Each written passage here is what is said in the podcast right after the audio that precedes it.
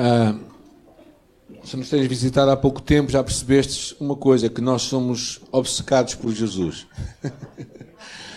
Jesus é tudo o que nós falamos aqui, não é, não é nada mais do que isso. Para nós, Jesus é tudo. E às vezes é, é isso que realmente incomoda muita gente: é o facto de Jesus ser tudo o que nós achamos que nós precisamos. E verdadeiramente é tudo o que tu e eu preciso. Eu, nesta manhã, quero naturalmente falar acerca deste tempo que estamos a viver juntos, não é? Que é a Páscoa do, dos cristãos e dos não cristãos. Hoje é uma Páscoa mais dos não cristãos do que dos cristãos. Os símbolos da Páscoa têm mudado muito. Hoje, se vais a qualquer lado, os símbolos da Páscoa que encontras, mete Páscoa na, no Google e o que vais encontrar são coelhos, são, são ovos de chocolate, são muitas coisas. Parece que os, os símbolos foram trocados por a verdadeira mensagem. E uh, eu quero hoje partilhar convosco três imagens da Páscoa que eu acho que, que Deus falou comigo que eu gostaria muito de partilhar convosco, não é? Uh, porque eu acho que é, precisamos de acreditar. Eu digo, Páscoa muda tudo e muda todos. Às vezes, uh, dar o título às mensagens é a última coisa que eu consigo fazer. Isto foi ontem à noite mesmo porque achei que realmente era o que queria comunicar convosco nesta manhã. E naturalmente, Páscoa começa numa cruz. E lá no livro de Lucas, lemos no relatório de Lucas, encontramos um pouco desta história. Mesmo nesta manhã, quando fazíamos a alvorada, que podem depois acompanhar no nosso Facebook, não em direto, claro, porque vocês já estão cá, mas foi às sete, mas foi um tempo muito abençoado. Lucas fala assim acerca deste lugar que nós encontramos. Lucas 23, versículo 33 até ao versículo 35. Diz assim: Quando chegaram ao lugar chamado Caveira, ali o crucificaram. E ali estava com os criminosos, um à direita e outro à esquerda. Jesus, porém, dizia: Pai, perdoa-lhes porque eles não sabem o que fazem. E então repartiram entre eles as roupas deles, tirando sorte sobre elas, e o povo estava ali olhando. E as autoridades o ridicularizavam, dizendo: salva os outros, então salve-se a si mesmo, se é o escolhido, o Filho de Deus. A cruz era um sinal de morte, a morte de, romana, dedicada e dada aos piores dos pecadores, piores dos criminosos, era um sinal de crime, culpa, castigo. E quando nós pensamos na cruz, eh, às vezes nós perguntamos Agora nós perguntamos, eh, na verdade, porquê cruz? Porquê Cristo foi à cruz? Jesus diz que ninguém atirou a sua vida, mas ele voluntariamente a deu. Significa que ninguém matou Jesus verdadeiramente. Jesus se entregou à morte, que é muito diferente. Não é? E há uma passagem lá no livro de Pedro que diz que ele, o Cristo padeceu uma vez pelos pecados, o justo pelos injustos, para nos conduzir até Deus. Ouvimos muito bem a história do cordeiro, do valor da, do, daquele simbolismo que era dado por o animal que era morto em lugar do ofertante. No Antigo Testamento, isso era o que acontecia uma vez por ano, havia um sacrifício uh, que, era, que era feito através da oferta das pessoas que faziam, de um animal que tomava a culpa do pecador. Mas havia um outro animal que era, que era um cordeiro que era mandado para o deserto e naquele aquele cordeiro que era mandado para o deserto, o, o sacerdote colocava as mãos por cima dele e depois o empurrava para o deserto. Para que aquele lugar, para que aquele cordeiro que levava os pecados, que simbolizavam levando os pecados das pessoas, saísse do acampamento de Israel e saísse também da presença do próprio Deus. E Gálatas nos diz que Cristo nos resgatou da maldição da lei, fazendo-se maldição por nós. Porque está escrito: Maldito todo aquele que for pendurado no madeiro. Cristo se tornou maldição por nós. E porque, e porque ele se tornou maldito em teu lugar, em meu lugar, ele teve que sair fora do acampamento, da cidade santa de Jerusalém. E por isso ele saiu fora das portas para ser morto. E o que é impressionante na história de Jesus é que lá naquele momento em que ele está a ser morto, em que ele está a ser abandonado pelo Pai, literalmente, eu acredito, abandonado pelo Pai. Uh, e ele diz: Deus meu, Deus meu, porque me abandonaste? Naquela hora ele se torna maldito em teu lugar, em meu lugar. Ele é enviado. É como que aquele cordeiro que é enviado para o deserto. E naquela hora de dor crucial, o pai não podia mais olhar para o seu filho. E a Bíblia nos diz que houve, ah, desde a hora nona até a hora, desde a hora sexta até a hora nona, que significa desde o meio-dia até às três da tarde, houve trevas. Eu estava esta semana a pensar sobre isto, estava a ouvir alguns, uma, umas lições que eu estou a fazer pela net. E é interessante lembrarmos que lá no Velho Testamento, uma das coisas que nós vemos era que, era que a bênção do sacerdote eh, era assim para o povo de Israel: O Senhor te abençoe e te guarde, o Senhor faça resplandecer o seu rosto sobre ti e tenha misericórdia de ti, o Senhor levante sobre si o teu rosto e te dê paz. É como se Deus olha para nós quando nos abençoa, como um pai olha para um filho e olha nos olhos e, e manda aquele olhar brilhante para a cara do filho ou da filha e dá a sua bênção. Mas naquela hora, o pai não olhou para o filho. O pai desviou o olhar do filho. E por isso, do meio-dia até às três da tarde, as densas trevas vieram sobre a terra. E Jesus foi coberto pela maldição e pelo abandono do Pai. Daí ele ter dito: Deus meu, Deus meu, porque me desamparaste. E ainda que o Pai o abandonasse, mesmo assim, ele não deixou de se sentir amado. Até pela expressão que ele repete: Deus meu, Deus meu esta dupla repetição revela uma proximidade do Pai. E por isso depois diz com legitimidade: Nas tuas mãos entrego o meu espírito. Porque ele sabia que aquele abandono não era um abandono para sempre, mas era um abandono temporário. Cristianismo é cruz. Reconhecer que o nosso pecado, o teu, o meu, o levou à cruz. Mas também é ouvir a mensagem de Jesus quando ele nos diz: E qualquer que não tomar a sua cruz e não vier após mim, não pode ser meu discípulo. De certa maneira, a cruz, esta disposição para tu e eu vivermos a vontade que Deus tem para nós, é uma disposição que todos nós temos que carregar, esta disposição para fazer a vontade do Pai, custo que custar. E se calhar nunca iremos ter o que Jesus teve naquela hora, que foi o abandono do Pai porque Ele nos promete que estará conosco para sempre, todos os dias.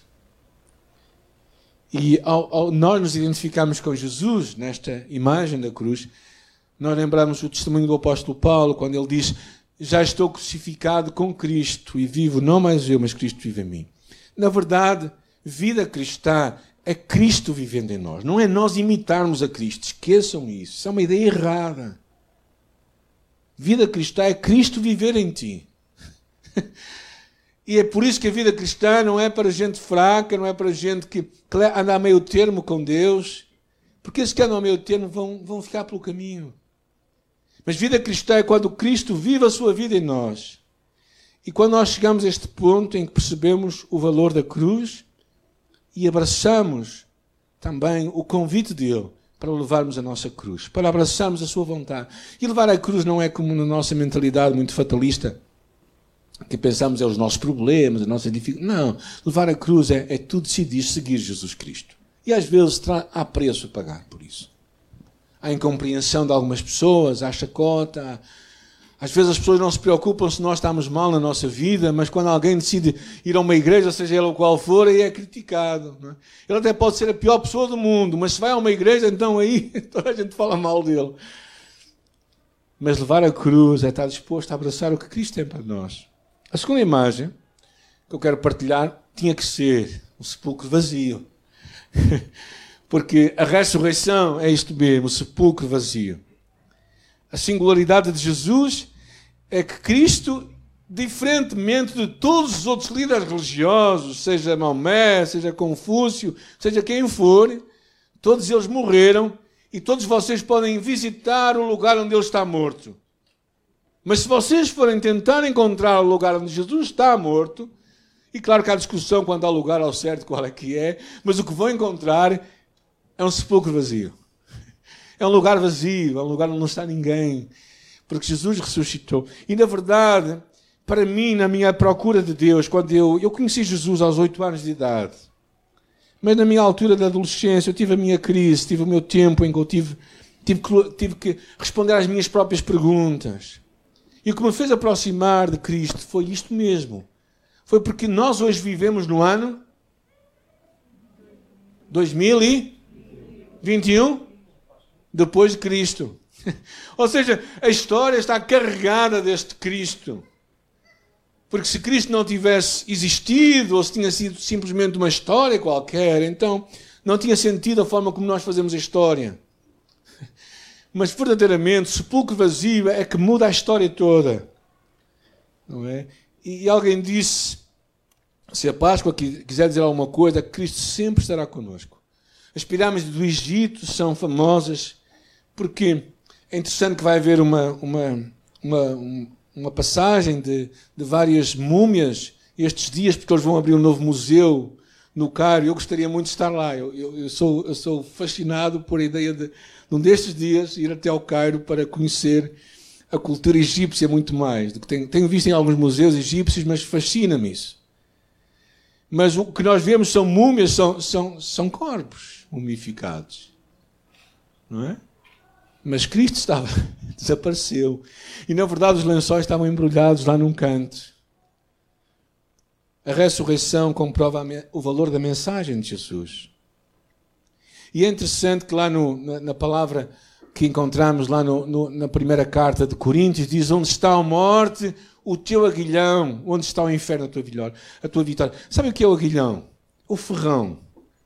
Quando vocês pensam numa serpente, quando vocês pensam numa abelha, o poder da abelha e da serpente é o quê? É o ferrão dela, o aguilhão dela. Aquilo é que tem poder para matar. e quando Jesus ressuscita, há aqui como é que esta exclamação: onde é que está a tua vitória, ó morte? Onde é que está o teu poder? Porque Cristo ressuscitou. O poder de Jesus sobre o último inimigo de toda a gente. E todos nós estamos certos, não é? Ricos ou pobres, sábios ou ignorantes, todos nós um dia vamos morrer. Mas a promessa é que aqueles que creem em Jesus também irão ressuscitar. Porque é interessante, porque a palavra diz mais à frente que Ele é as primícias daqueles que dormem. Ou seja, ele é o primeiro a ressuscitar. Por isso é quando Jesus ressuscitou, os túmulos se abriram e muitos santos saíram. Ele foi o primeiro. E a, a palavra de Deus diz mesmo neste, neste capítulo 15, diz que eu vos digo o mistério, nem todos dormiremos, mas todos seremos transformados. E esta é a promessa, que esta experiência não é só para o futuro, mas nós também hoje e foi muito interessante a, a participação dos adolescentes. Nem sabem quanto conteúdo trouxe para a minha mensagem, não é? Porque lá diz também, lá no livro de Romanos, diz assim: de sorte que fomos sepultados com Ele pelo batismo na morte, para que, como Cristo foi ressuscitado dentre os mortos, para a glória do Pai, assim também andemos nós em novidade de vida.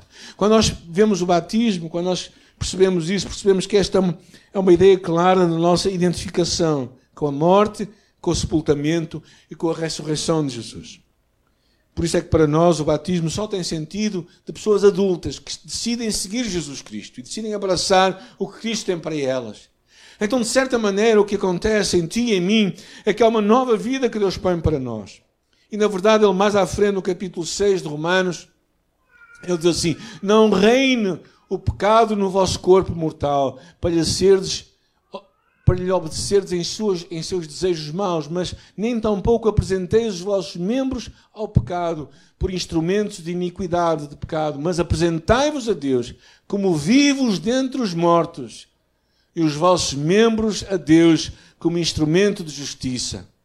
Esta imagem de que tu e eu também ressuscitamos, temos uma nova vida, e podemos por isso apresentar a nossa vida, o nosso corpo a Deus, para ser usado por Ele.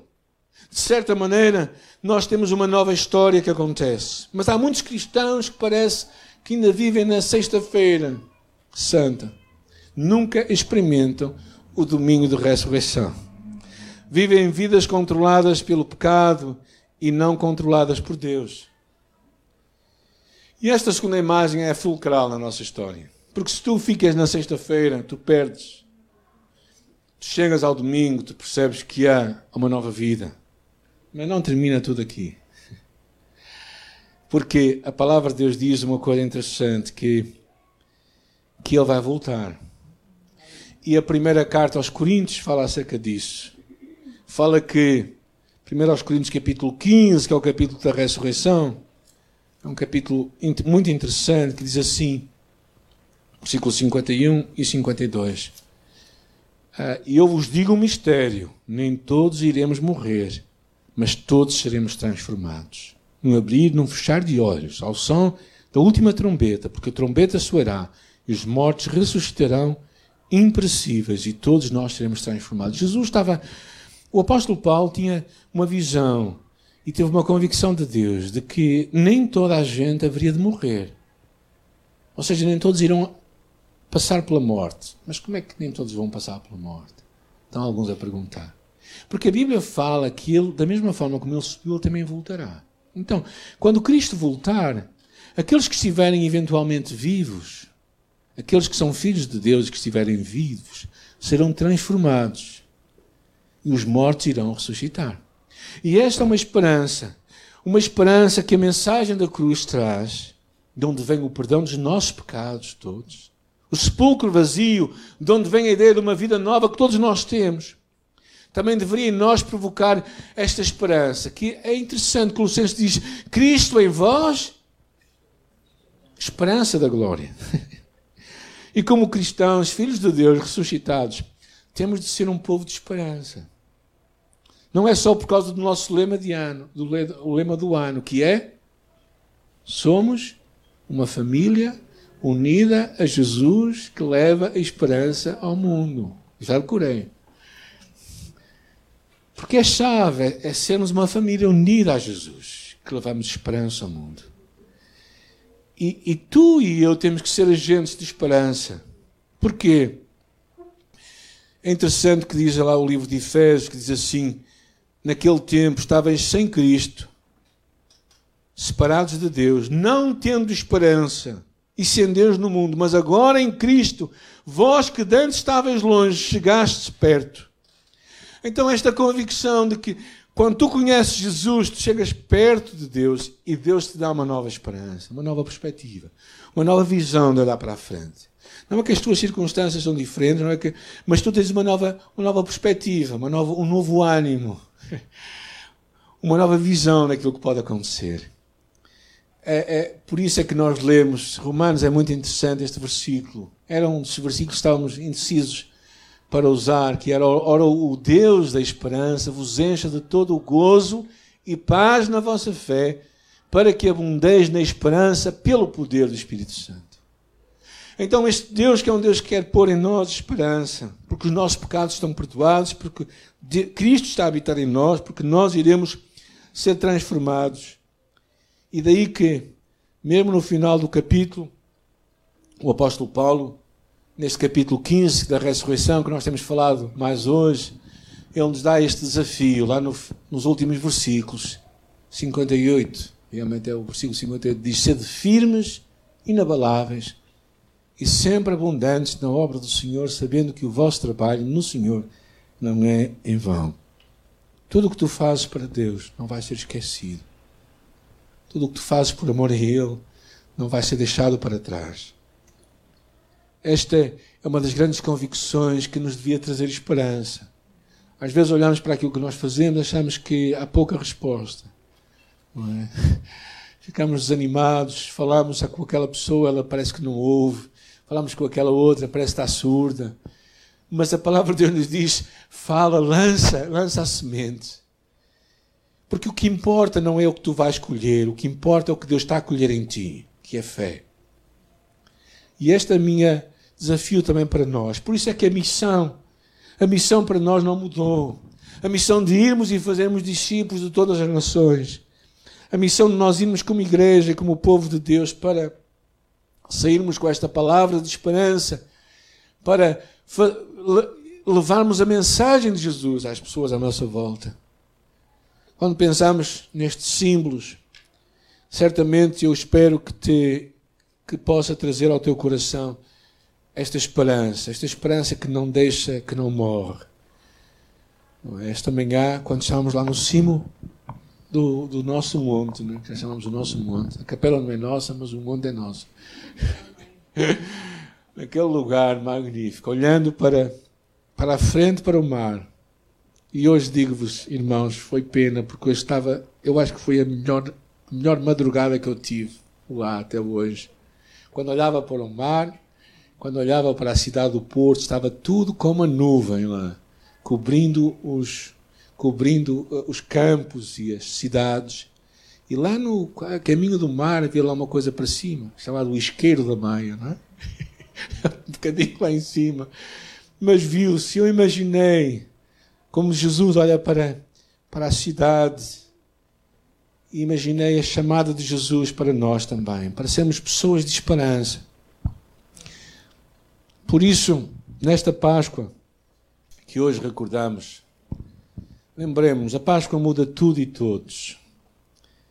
A cruz relembra-nos que não há mais condenação possível para nós que estamos em Cristo Jesus. Se tu estás em Cristo, estás guardado em Jesus, não há condenação para ti.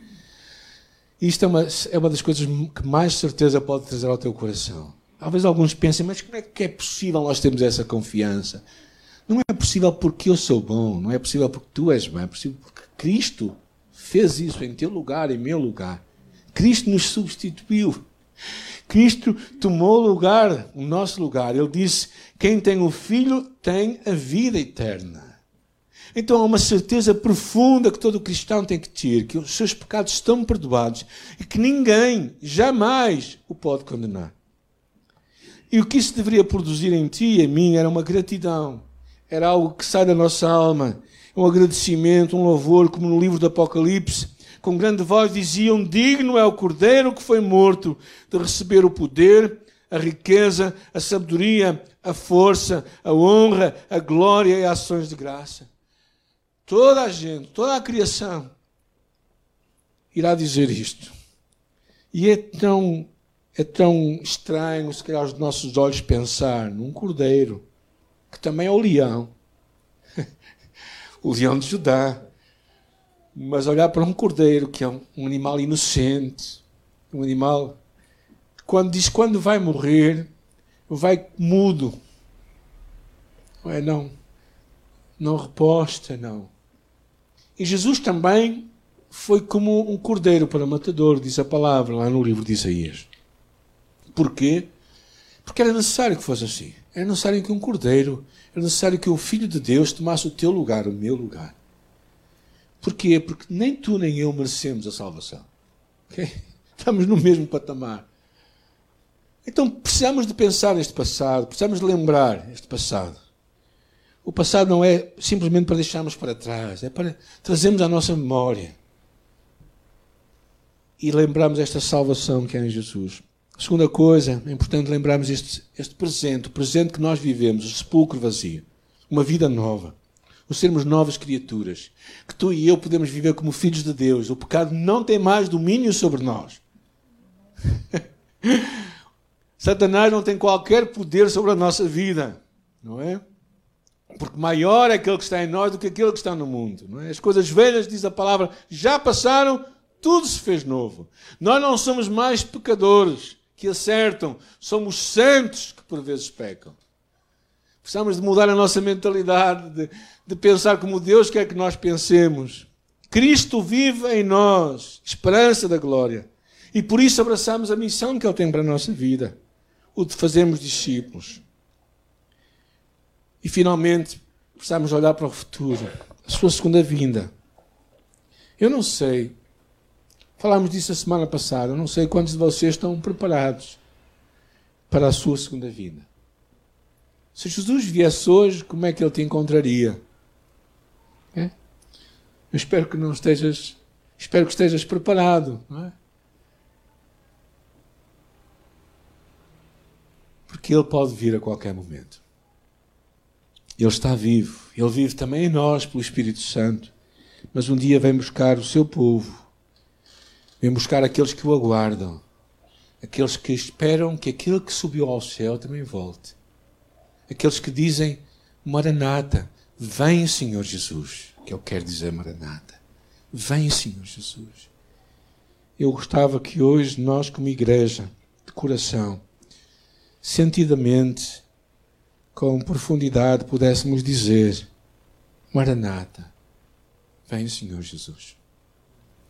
Porque a Páscoa aconteceu há dois mil anos atrás. A Páscoa acontece sempre, de certa forma, que alguém conhece Jesus Cristo. E a Páscoa também vai acontecer mais à frente, porque Cristo vai voltar da mesma forma como ele esteve aqui. Estás tu preparado? Talvez alguns digam assim: bem, isso é, é tudo muito novo para mim. Eu não quero mudar de religião, nem eu quero que tu mudes de religião, mas eu quero que conheças Jesus. E conhecer Jesus é uma experiência única e singular. É uma, é uma coisa como a Bíblia fala disso, novo nascimento. É? quando, quando uma criança nasce, ela está viva dentro do ventre da mãe, mas ela tem, tem, um dia de nascimento. Ela tem um momento em que ela, em que ela mete a cabeça para fora e ela diz aqui, estou cá no mundo, agora vão ter que maturar e vão ter que me aguentar um tempo. Não é? E dependendo da criança, pode, pode dar problemas. Não é? mas, mas o que é importante é este momento acontecer. Alguns pais estão a olhar para mim de lado, já sabem que eu já passei este tempo há um tempo atrás, graças a Deus, não é? Os netos que dormem em minha casa já têm que ser maiores e vacinados, pelo menos 4 anos, porque menos que isso não. Eu gosto de dormir. E mesmo assim, com 4 anos, às vezes, sabe Deus. Mas, mas o que eu vos quero encorajar é, é terem esta experiência com Jesus, que é este momento em que nós nos arrependemos do nosso pecado e nos voltamos para Ele e dizemos: Sim, Jesus é o meu Salvador. Isso acontece de uma forma assim, porque o nascimento também é assim. Eu tinha sete, oito anos de idade, quando sozinho no meu quarto, fechei os meus olhos na verdade nem fechei, eu estava com os olhos bem abertos, que eu lembro que saí para a janela, o meu quarto, nós éramos três rapazes no quarto, não é? E naquela noite, foi daquelas poucas noites em que os meus irmãos vieram mais tarde. E então eu estava sozinho no meu quarto, e naquela noite eu, eu percebi que eu era pecador. Sete anos pecador? Sim. É, e daquela noite eu, eu, eu fechei, falei com Jesus e disse: Senhor Jesus, sê o meu Salvador, perdoa os meus pecados. E naquela hora Jesus perdoou todos os meus pecados. Eu senti, eu senti que o céu se abriu. Na verdade, eu até vim à janela, se calhar nunca contei isto, mas olhei para o céu e o céu parecia mais brilhante naquela noite do que qualquer outra noite. Porque eu tive uma experiência com Deus. Jesus entrou na minha vida. Eu nunca mais fugi o mesmo. E hoje tu podes fazer este convite. Este convite que é simples, é, é, é o convite de Senhor Jesus, entra na minha vida, seu meu Salvador, perdoa os meus pecados. Eu quero fazer isto agora, quero te convidar a orar comigo nesta, nesta Páscoa. Se tu nunca entregaste a tua vida a Jesus de uma forma consciente, de uma forma audível para ti própria, quero te convidar a orar comigo. Senhor Jesus, nesta manhã, eu reconheço que eu sou pecador e que preciso de ti. Mas também reconheço o teu amor por mim. O quanto tu me amaste, a ponto de ir a uma cruz. Neste dia, eu te convido a entrar na minha vida e a seres o meu Salvador e Senhor. E eu oro no seu nome, no teu nome. Amém.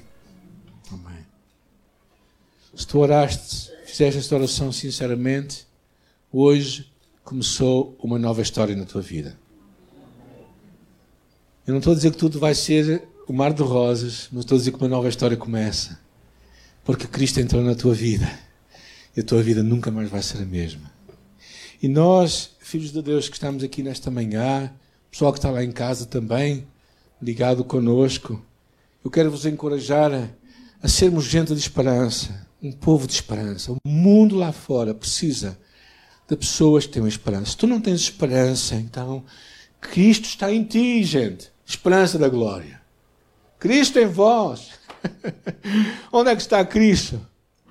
É? é, é isso que temos que nos perguntar às vezes. Não é? Eu não falo isto de barriga para fora ou de cima para baixo. Eu falo isso porque muitas vezes eu também me dou a mim mesmo lutando contra os tempos que estamos a viver, contra a dificuldade que todos nós estamos a passar, como, como comunidade e como família. Mas mesmo assim, gente, é tempo de nós nos levantarmos os nossos olhos para o alto e vermos este Jesus que irá voltar novamente para buscar aqueles que são seus. E nisso recuperar o nosso ânimo, o nosso encorajamento, porque a sua promessa é uma, que Ele estará conosco para sempre, todos os dias, até que o tempo termine. E, e estou a terminar só com, uma, só com uma imagem que eu quero deixar convosco, que é, quando nós somos crianças, uma coisa que nos fascina é a imagem do nosso Pai. Mesmo que ele não seja aquele espetacular, não é? Mas é a imagem do nosso Pai. Quando o nosso Pai está perto de nós, tudo parece diferente, certo? E se calhar todos nós precisamos de voltar a este momento, como crianças, como filhos de Deus, lembrar que o nosso Pai está perto. Então nada nos tem que trazer medo, nada nos tem que trazer desânimo, porque o nosso Pai está ali ao nosso lado. Ele vai nos ajudar sempre, sempre, sempre. Não vai haver nenhum momento em que Ele te vai abandonar. Ele abandonou Jesus, o seu filho, para que ele não te abandone a ti hoje. E este é, é muito estranho pensar, pensarmos assim. É muito estranho pensarmos que o próprio Deus, eterno Deus, abandonou o Filho eterno por um momento, para que nós nunca jamais pudéssemos experimentar esse momento. O Senhor é o meu pastor, por isso nada me faltará. E, Senhor, nesta manhã eu oro por cada um de nós que está aqui, às vezes a lutar. Eu sei que alguns de nós estamos a passar dificuldades, lutas, provações, pensamentos malignos em nossa mente, pensamentos do demónio, verdadeiramente, Senhor. Pensamentos que não vêm do teu coração, não vêm da tua mente. Mas, Senhor, esta manhã eu oro que tu ajudes a renovar a nossa mente. Ajude-nos a nós a agarrarmos as tuas promessas, vivermos a tua palavra, Senhor, a não permitirmos que essa intrusão satânica mude os nossos pensamentos, mas que a tua palavra, os teus pensamentos sejam os nossos pensamentos. A tua mente seja a nossa mente, porque nós temos a mente de Cristo, Senhor. E que a tua palavra, Pai, possa abundar em nós, verdadeiramente para produzir em nós fruto para a tua glória, Senhor. Por isso, nesta manhã, nós damos graças, celebramos a ressurreição. Às vezes parece que não é como nos outros anos, mas é. É igualzinho. Tu és o mesmo Deus. E nós te louvamos o teu nome, Senhor, nesta manhã. Abençoa o teu povo, abençoa-nos a nós, Senhor. Louvamos-te, Pai, porque juntos também podemos tributar a glória a ti. Obrigado por cada um também daqueles que preparou este momento, Senhor, nos encorajou, nos encoraja. Levantamos os nossos olhos para o monte e vemos a tua glória, a tua majestade. E o fazemos com gratidão em nosso coração. Amém e amém e amém.